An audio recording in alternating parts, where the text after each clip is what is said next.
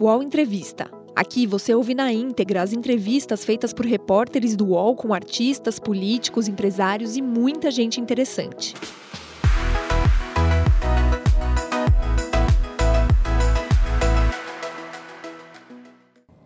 Olá, eu sou Luciana Amaral e seja muito bem-vindo a mais uma edição de entrevistas no estúdio UOL e Folha.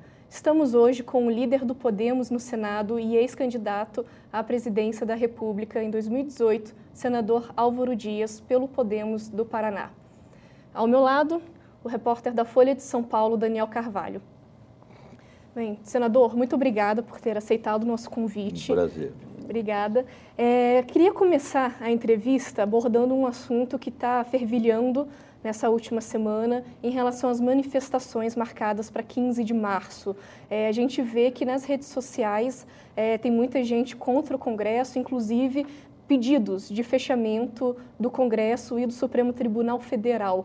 É, o próprio presidente Bolsonaro repassou vídeos né, que estimulam a participação da população nos protestos. Qual a sua opinião sobre tudo isso? Como o senhor avalia essa convocação?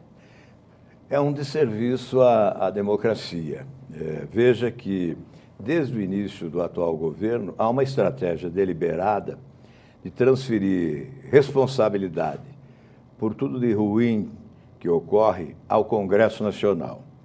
É evidente que, às vezes, o Congresso dá motivos para isso, mas há um exagero nessa estratégia, como houve recentemente com a transferência da responsabilidade pelo preço do combustível aos governadores.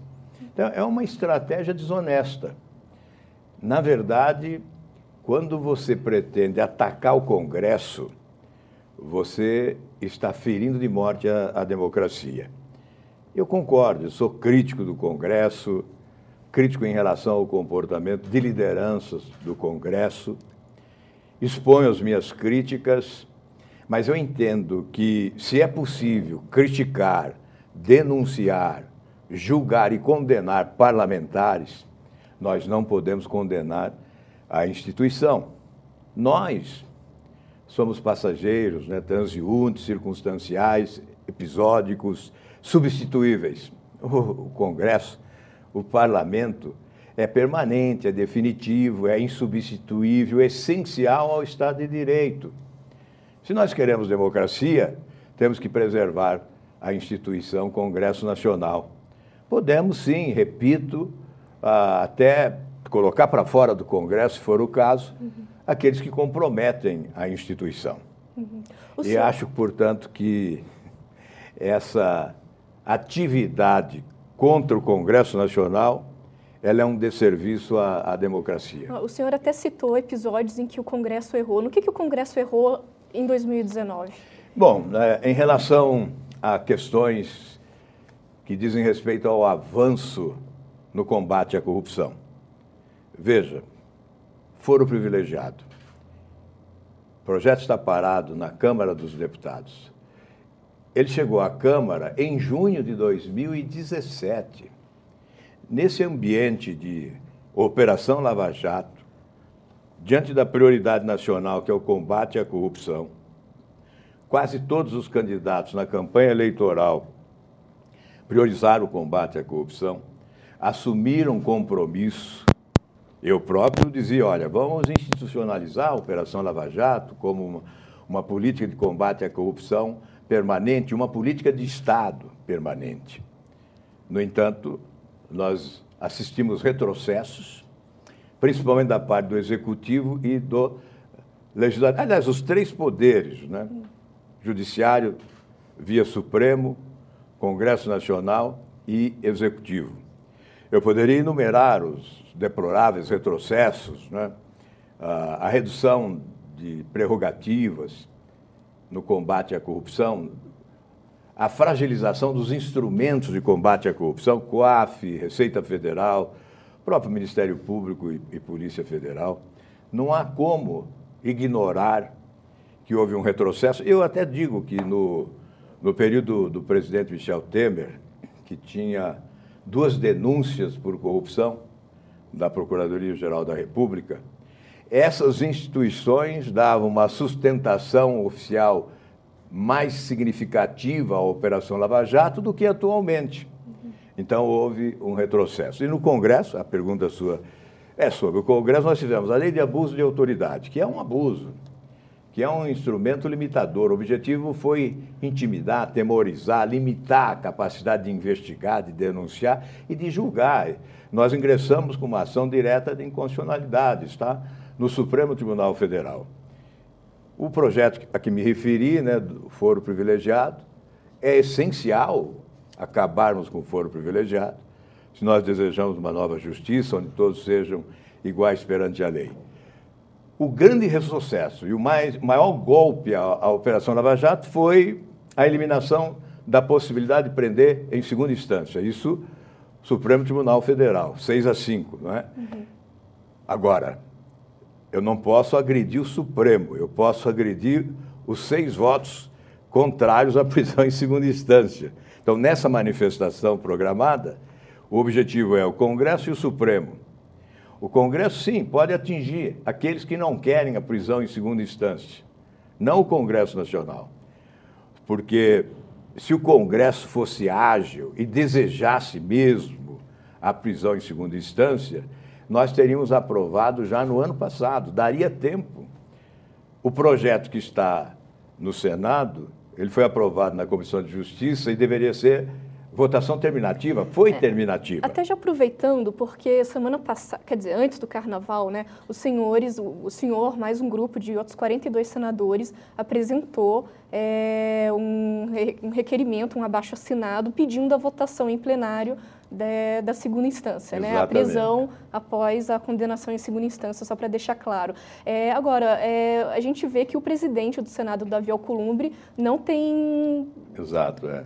Não está querendo pautar, é nisso, não tem se é disposto a pautar. Eu, Como é, que o senhor avalia esse fato? É exatamente aí que mora a crítica, né? que deve residir a crítica. É nesse ponto que eu critico os parlamentares que lamentavelmente, com, é, com, condenam a imagem do próprio Congresso, né? conspiram contra o Congresso, contaminam o Congresso e colocam mal o Congresso diante da, da população. Esse projeto do Senado já deveria estar na Câmara, porque a votação era terminativa na Comissão de Justiça. E o que ocorreu? O líder do governo, foi o líder do governo, portanto, o governo nisso, não é? Porque não há como você distinguir, separar o líder do governo. Ele é líder do governo e toma a iniciativa de levar o projeto ao plenário para não ser votado, porque o próprio presidente Davi diz que antes de 15 de abril ele não coloca em votação que tem um compromisso com a Câmara dos Deputados. Isso é que pega mal, não é? Então, esse retrocesso, a prisão em, segunda instância é essencial Aliás, onde no mundo não se prende em primeira ou segunda instância, não é? Só o Brasil está certo? O mundo está errado e o Brasil está certo? É por isso que temos turistas internacionais hoje, usando o dinheiro do contribuinte, ex-presidentes condenados, que viajam pelo mundo com o dinheiro do contribuinte, já que não há o risco da prisão em segunda instância. Mesmo havendo já outra condenação em segunda instância, o ex-presidente Lula está livre para viajar para a Itália e agora para a França, para a Suíça e para a Alemanha, usando o dinheiro do contribuinte brasileiro.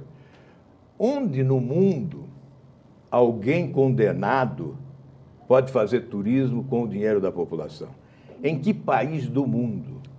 Portanto, nós estamos vivendo um momento em que o nosso país mergulhou na mediocridade política. Senador, dentro dessas críticas que o senhor está fazendo a alguns integrantes do Congresso, não ao Congresso como um todo, cabe em algum grau concordar com a crítica que fez, ou com a acusação que fez o, o ministro-chefe do GSI, o general Heleno, de que há chantagem do Congresso em relação ao governo? É, do Congresso não há, porque o Congresso é constituído por 81 senadores e 513 deputados, né? Eu duvido que a maioria faça chantagem. Mas há quem comanda e que possa realmente Não é? Eu não posso assegurar, mas o general disse, eu também não vou desacreditar que esteja ocorrendo algum movimento de chantagem. Mas se há chantagem, há adesão a ela. O presidente da República abraçou os chantagistas, porque ele fez um acordo. Ele não é forte para atingir verbalmente uma, uma jornalista, como não pode ser forte para recusar uma chantagem, rejeitar uma chantagem. Ele não tem essa força. Com o apoio popular que tem, não tem força para repudiar qualquer tentativa de chantagem. É, Se há chantagem, a chantagem tem que ser repudiada. Ninguém pode ser tigrão com os mais fracos e tchutchuca né, com os que comandam. E, aliás, é preciso dizer que quem comanda o Congresso? Quem escolheu os que comandam o Congresso? O presidente da República apoiou Davi para a presidência do Senado, apoiou Rodrigo Maia para a presidência da Câmara, indicou seus líderes, o líder Fernando Bezerra no Senado, Eduardo Gomes no Congresso e o líder da Câmara. São eles que negociaram esse acordo esse acordo do, do orçamento, né, dos 30 bilhões, que levou o general Heleno a afirmar que há chantagem, que há chantagistas. Então, os chantagistas seriam os escolhidos do presidente? É preciso que isso fique claro. É, só para pontuar uma coisa em relação à jornalista que o senhor citou, não foi nenhuma questão de demonstração de força, foi uma questão de falta de respeito, né? Exato. E aí eu queria perguntar ao senhor se, diante desses ataques todos, à imprensa, ao Congresso, ao Supremo Tribunal Federal, o senhor acredita que a democracia está em risco no Brasil? Não acredito. Apesar de tudo, nós temos instituições consolidadas e a maioria da população brasileira não admitiria esse retrocesso. Eu imagino que não há força capaz de promover um retrocesso institucional dessa natureza. As nossas instituições eh, resistem a tempestades variadas, especialmente no mundo da política. E tem se mantido com a força necessária para a sobrevivência. Certamente sobreviverá a qualquer tempestade que possa eventualmente ocorrer. Agora, o, o Congresso, só já aproveitando, o Congresso, a gente está vendo desde, já vem de alguns anos, mas principalmente no ano passado, o Congresso tem, tem adquirido um protagonismo que poucas vezes se viu antes né, na história brasileira. É, e aí, o que a gente tem a impressão é que está ocorrendo o que se convencionou de chamar parlamentarismo branco. Né? O senhor, é, diante de todas essas esses debates do orçamento e o que vem acontecendo, o senhor acha que está no momento de se voltar a discutir o parlamentarismo aqui no Brasil? Não.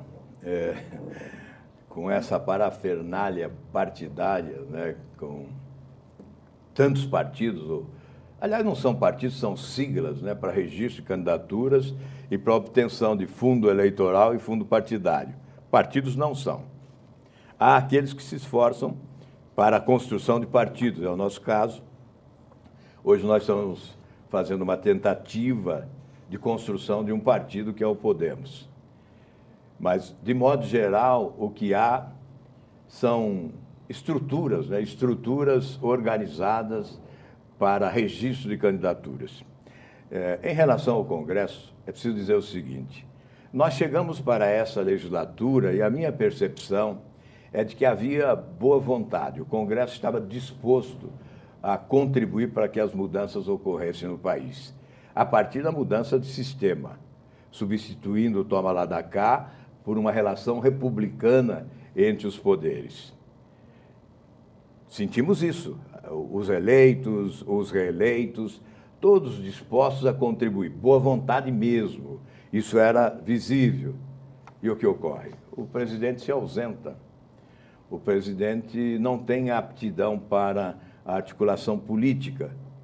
Se afastou e dizia: ah, isso é problema do Congresso. Ah, reforma da Previdência, problema do Congresso. Uhum. E o que ocorreu? Com esse vazio, com esse vácuo, o Centrão entre aspas, centrão, né, cresceu e restabeleceu o toma lá da cá com muita força. No ano passado, nós tivemos talvez o maior toma lá da cá da nossa história. Foram 3 bilhões e 800 milhões de reais repassados, recursos extras, né, repassados a parlamentares a pretexto do apoio à reforma da Previdência. Isto não é parlamentarismo, é uma relação promíscua que se restabelece, existente antes e restabelecida agora. A questão do orçamento. Nós não estamos discutindo o orçamento impositivo, ele já foi discutido. Já houve deliberação sobre o orçamento impositivo. Há muito tempo se discute, eu me lembro do Antônio Carlos Magalhães, ainda vivo, defensor do orçamento impositivo. Por quê? Porque o orçamento é uma peça de ficção, tem sido uma peça de ficção. O governo elabora, o executivo elabora, bem ou mal elabora, é, muitas vezes não articula para que se estabeleça uma convergência executivo-legislativo para entrega ao país de um orçamento competente, mas gera-se uma falsa expectativa, porque o orçamento é peça de ficção, e ele não é implementado, não há aplicação dos recursos, há o contingenciamento, a pretexto do superávit primário, agora acho que já fazem cinco ou seis anos que temos déficit, mas o contingenciamento se dá para pagar juros da dívida pública. Portanto, na verdade, o que se deseja quando se fala em orçamento impositivo é a realidade da administração pública, é a eliminação da falsidade, da mistificação da encenação orçamentária, não é? Então, orçamento impositivo é aplicar o que está consignado. É isto. E não é alocar recursos para parlamentar distribuir aleatoriamente, sem critério. Então, está havendo uma confusão nesse debate. Eu, particularmente, não estou discutindo orçamento impositivo. Eu estou discutindo esse modelo que querem agora idealizar com a transferência de 30 bilhões para, sem critério de prioridades, o relator do orçamento distribuir entre seus pares preferidos, certamente assegurando reeleições futuras.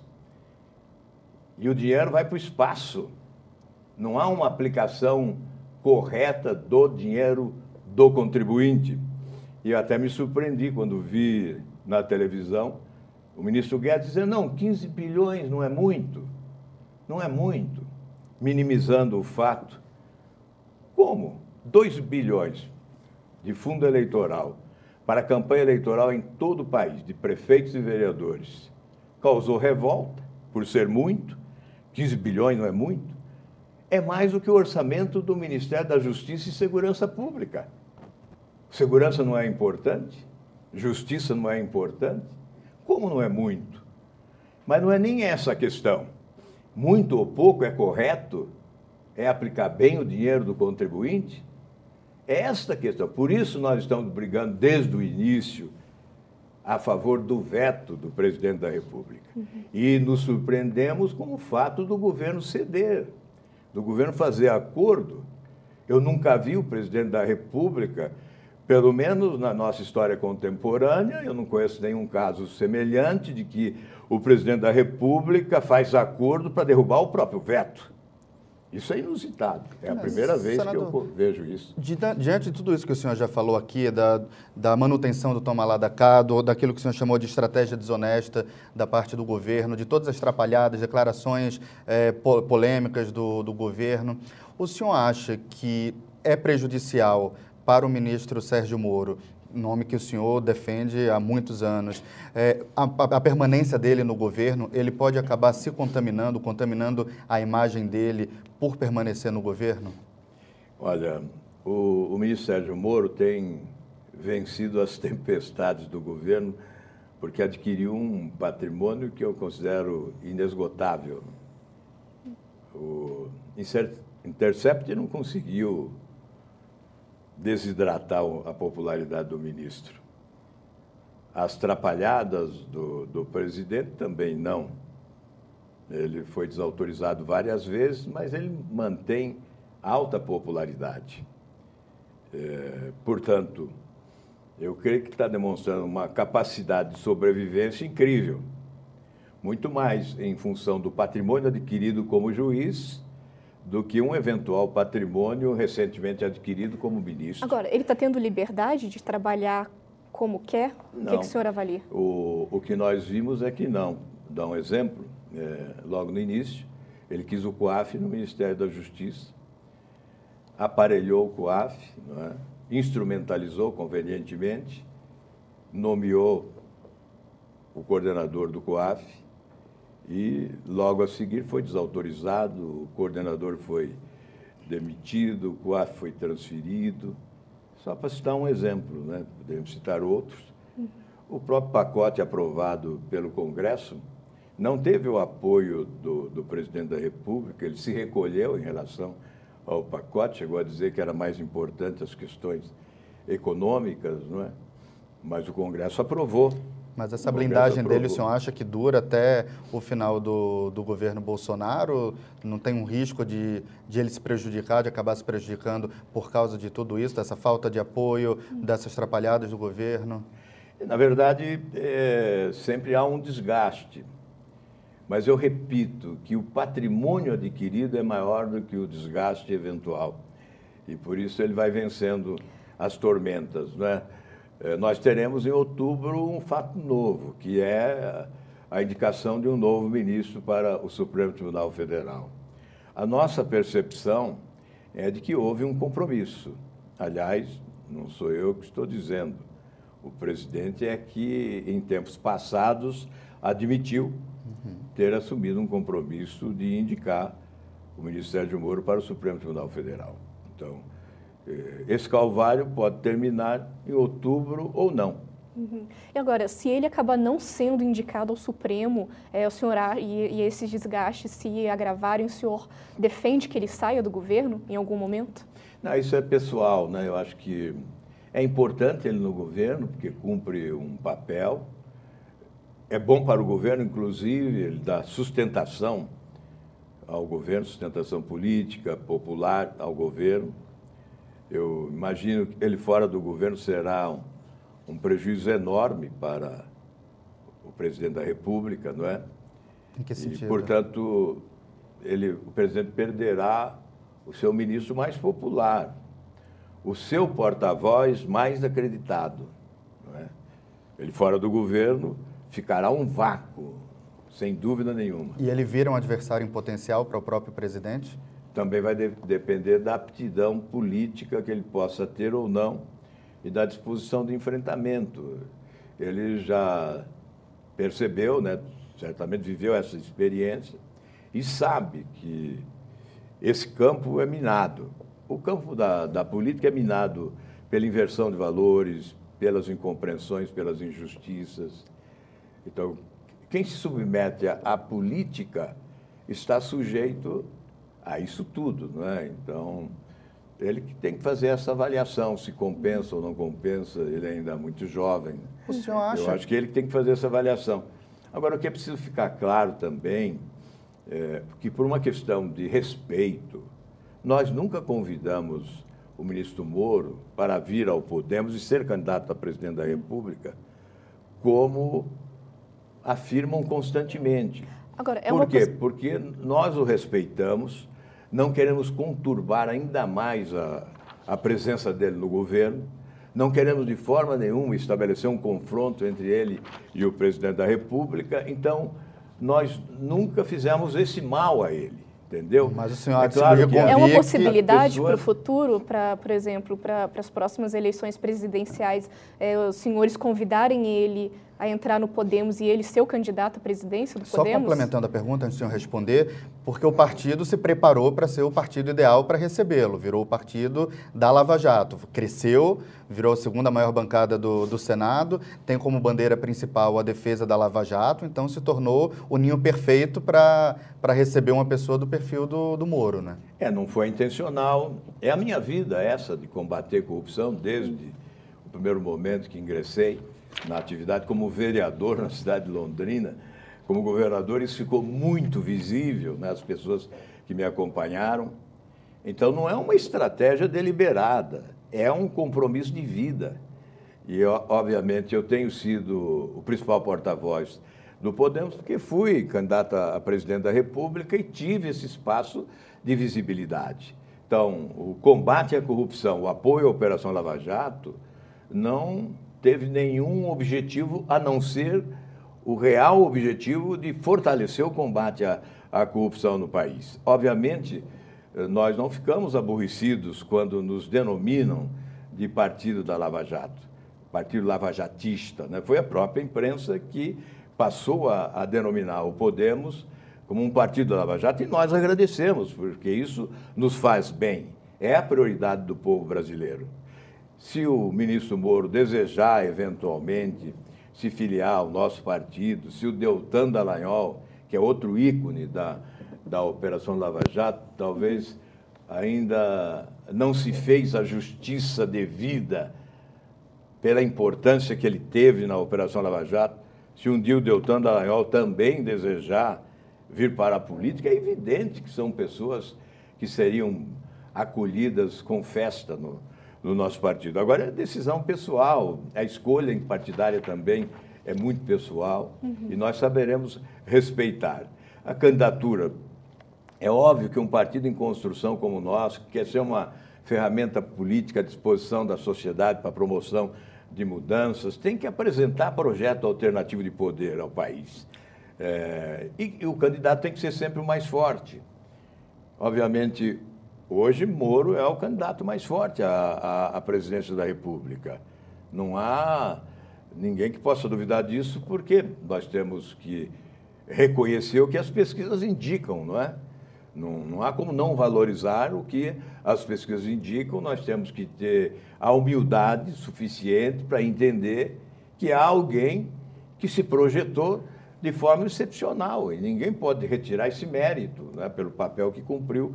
Então nós respeitamos e pensamos dessa forma. Os podcasts do UOL estão disponíveis em todas as plataformas. Você pode ver a lista desses programas em uol.com.br/podcasts. Recebe salário, faz transferência, pagamento, recarga de celular e até empréstimo, tudo sem taxa. PagBank, a sua conta grátis do PagSeguro. Baixe já o app e abra sua conta em 3 minutos. Ainda nessa mudança né, de, de, se fazer político, o senhor integra um grupo de senadores que vem com essa proposta, né, chama o Muda Senado. É, vocês fizeram bastante barulho no ano passado, mas acabou que nenhuma das principais pautas dos senhores foi é, realmente aprovada. Por exemplo, impeachment de ministro do Supremo, CPI da Lava Toga, que acabou não saindo, é, nem a prisão em segunda instância, que a gente já tratou aqui. É, o senhor realmente acredita, o grupo realmente acredita que isso pode sair do papel? e quanto que isso realmente é feito só para as redes sociais, só para o marketing? É, nós tivemos algumas vitórias importantes, não é? No Congresso Nacional. Veja que ninguém acreditava na hipótese de que nós poderíamos aprovar na Comissão de Justiça a prisão em segunda instância. Hoje nós temos a maioria do Senado com documento publicado favorável à prisão em segunda instância. Estamos prontos para deliberar. Em sessões do Congresso, nós já tivemos várias vitórias. A última foi na semana ante anterior ao Carnaval, quando nós impedimos a derrubada do veto 52. Obstruímos a sessão e depois fizemos um acordo para a retirada Deixamos de obstruir com o compromisso de retirarem o veto 52. Isso ocorreu, nos dando tempo para esta mobilização. E tivemos várias vitórias. Não há nenhuma dúvida que o grupo vem se afirmando exatamente por defender pautas importantes, fazendo a leitura correta do que a sociedade exige de nós. Nós estamos tentando trazer para dentro do Senado aquilo que está nas ruas aquilo que é aspiração da maioria dos brasileiros. Embora possamos ter derrotas, fracassos, é o nosso dever e nós vamos continuar nessa caminhada. Quem sabe um dia essas propostas possam ter maior sucesso. Agora, Veja, de qualquer maneira, nós nos sentimos fortalecidos. Antes estávamos isolados. Eu confesso a vocês que na legislatura passada eu me sentia isolado, estava desestimulado. Com a presença desses novos senadores, nós nos fortalecemos. Tanto é que estamos, só nesse final e começo de ano, ingressamos com quatro ação direta de inconstitucionalidade. O Podemos ingressou com quatro ação direta de inconstitucionalidade. Exatamente porque nós estamos usando todos os instrumentos possíveis para promover avanços que consideramos fundamentais. Entre essas ações protocoladas no Supremo, há a que diz respeito ao fundo eleitoral, abuso de autoridade, juiz de garantias e aquela taxa a ser cobrada pelos bancos do cheque especial de 0,25%.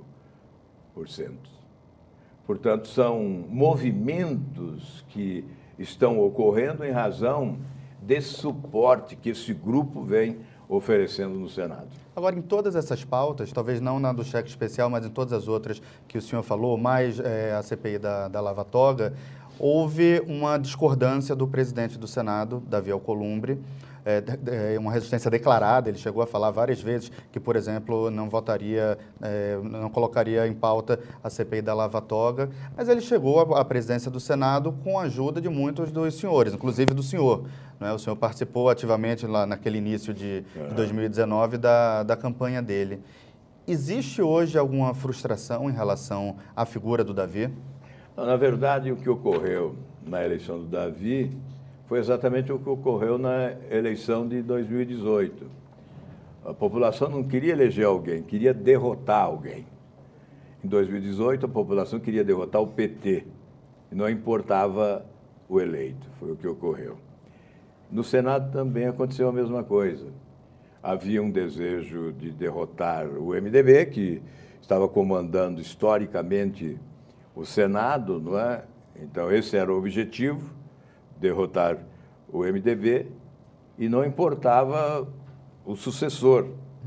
Eu fui candidato até determinado momento, quando fui convencido a, a renunciar à postulação, porque a minha candidatura poderia dividir e favorecer o candidato do, do MDB. Isso realmente ocorreria. Então, tendo essa percepção, nós desistimos. Mas eu nunca alimentei grandes esperanças de que questões essenciais pudessem merecer avanço com essa alteração. Não é? E, é o que nós estamos verificando. É, a gente vai ter novas eleições agora para a presidência do Senado no ano que vem. O senhor pretende se candidatar? Olha, sinceramente não pretendo. É, não pretendo. As teses que eu defendo, elas não são palatáveis. Pelo menos da parte da, da maioria, não há muita concordância com as teses que eu defendo. Por exemplo, reduzir o número de senadores, deputados federais, estaduais e vereadores, acabar com verba indenizatória, auxílio moradia, esse enxugamento todo, né, que diz respeito a uma postura de coerência, porque nós exigimos muito da sociedade e, e oferecemos pouco, não é? Então, certamente essas teses encontram enorme dificuldade. Obviamente, eu não fugiria à responsabilidade se houver uma convergência, se houver um entendimento, se repentinamente as coisas mudarem e o Senado entender que é preciso realmente uma mudança de postura. Mas não importa o nome, importa a mudança de modelo. Então, nós temos que discutir.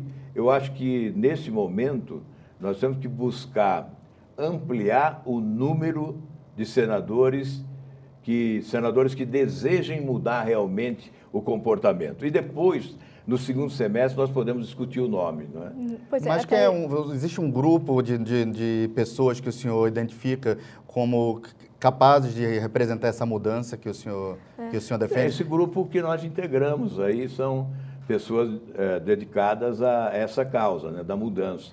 Então, o Grupo Muda Senado tem esse objetivo. Ele não foi bem interpretado de início, não sei se hoje já foi assimilado por muitos senadores, né? Porque nós não quisemos, como alguns disseram, distinguir honestos de desonestos. Não.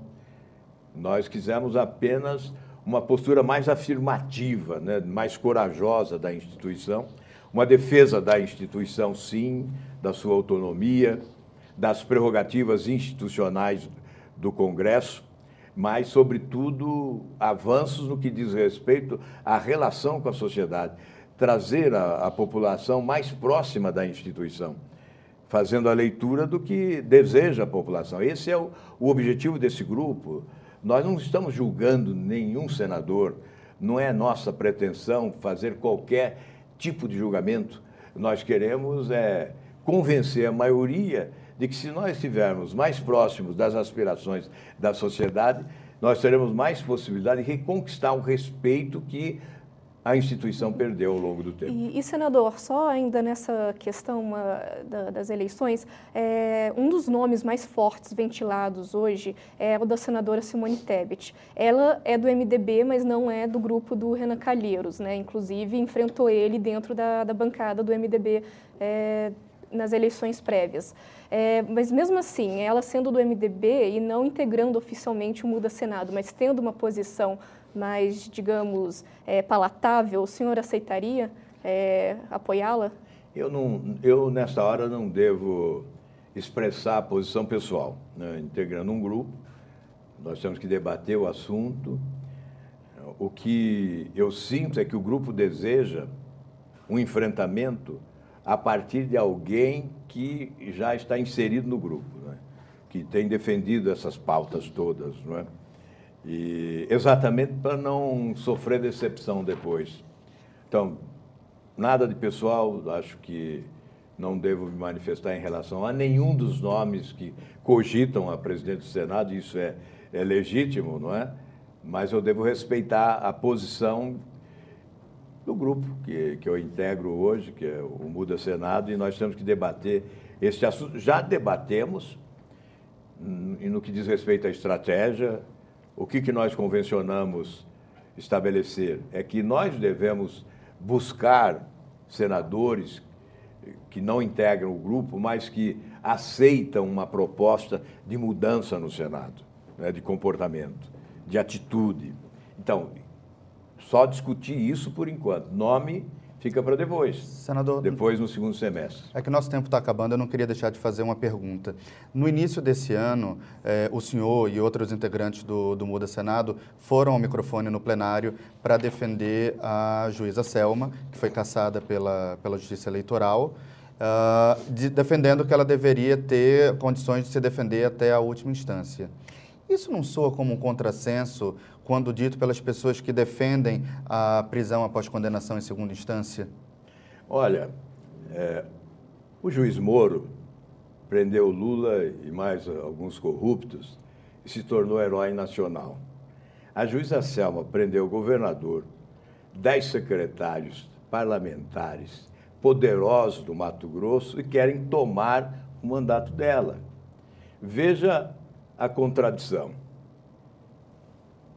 Nós entendemos que a, a juíza Selma é vítima de uma, de uma vingança sem precedentes. Mas ela foi caçada pelo TSE por abuso eu, de, de, poder. Eu, e, e, e, que precisa ver que TRE é esse, não é? Não, o TSE. E o TSE, TSE confirmou. Agora Sim. precisa ver por quê. Eu acompanhei. O voto do ministro Faquim é simplesmente genial. Ele fato por fato, posição, fato ocorrido, posição do relator e a posição dele. Um voto didático que desmonta todos os argumentos. Se há razões para a cassação do mandato da juíza Selma, é preciso caçar todos os políticos. Porque ela é caçada por um suposto caixa 2 em pré-campanha. Pré-campanha não tem caixa 1. Um. Idealizar o caixa 2 quando não há caixa 1. Um. Bem, detalhe não é hora. O que é essencial agora é dizer, ela é vítima de uma vingança inominável, porque prendeu gente poderosa no Mato Grosso. Mas, senador, até aí tem gente também que diz que o ex-presidente Lula foi alvo de um julgamento político por parte do juiz Sérgio Moro. Né, colocando na comparação que o senhor fez a, a, a, agora há pouco. Como é que você vai fazer essa distinção de, olha, para alguns casos vale esperar olha, até o final e, e para outros condena após segunda instância? Olha, eu talvez seja a pessoa é, menos indicada para você fazer essa pergunta, porque eu participei de todas as CPIs. E eu conheço o papel do presidente Lula. Denominou-se de organização criminosa e ele se credenciou a ser o chefe da organização criminosa. Seria uma cegueira incorrigível, né? não ver o que houve em relação ao período do presidente Lula e também não ver o que ocorreu agora. A juíza Selma tem uma trajetória na justiça de limpidez, de dignidade, de decência absoluta. E ela foi fulminada num ato de, de vingança deplorável. Então, não dá para comparar uma coisa com outra. E mesmo caçada, ela deve ser, então, presidente da fundação do Podemos? Nós não discutimos isso ainda, a, imprensa tem divulgado isso e nós não estamos discutindo isso no partido, não estamos discutindo isso. Mas seria uma boa presidente? Seria, seria fundação? uma grande presidente, mas nós não discutimos isso, nem sabemos o que ela deseja, não é? Isso é uma, um detalhe menor. O que importa nesse momento é dizer, vocês acompanharam a celeridade imposta a esse processo, chegar na Procuradoria da República às 9 horas da manhã. A procuradora estava no CNMP, não estava na Procuradoria, e às três horas ela assinava denúncia contra a juíza Selma. Ninguém é ingênuo, a ponto de acreditar que repentinamente a nossa justiça se tornou célere. Essa justiça está lenta. Veja, o Supremo Tribunal Federal, em cinco anos e meio de Lava Jato, condenou uma única autoridade, um único deputado. E, no entanto, querem condenar a juíza Selma com essa velocidade. Com essa velocidade. Expliquem isso. Qual a razão dessa velocidade? Por que são tão eficientes neste caso? Não é? Por quê? Bem, eu tenho uma convicção pessoal inarredável, porque tive o cuidado de conhecer o processo e de acompanhar os dois julgamentos no TSE do começo ao fim. Cheguei antes de, de começar e só saí quando terminou. Então, a minha convicção é de que ela está sendo vítima de uma grande injustiça. Senador, acho que nosso tempo acabou. Luciana. Tá ótimo. Senador, mais uma vez, muito obrigado pela presença do senhor aqui. Obrigada, Daniel. E principalmente obrigada a você que nos, nos acompanhou até o momento e até a próxima edição aqui no estúdio UOL Folha. Obrigada. O UOL Entrevista tem edição de áudio de Amer Menegassi e coordenação de Diogo Pinheiro.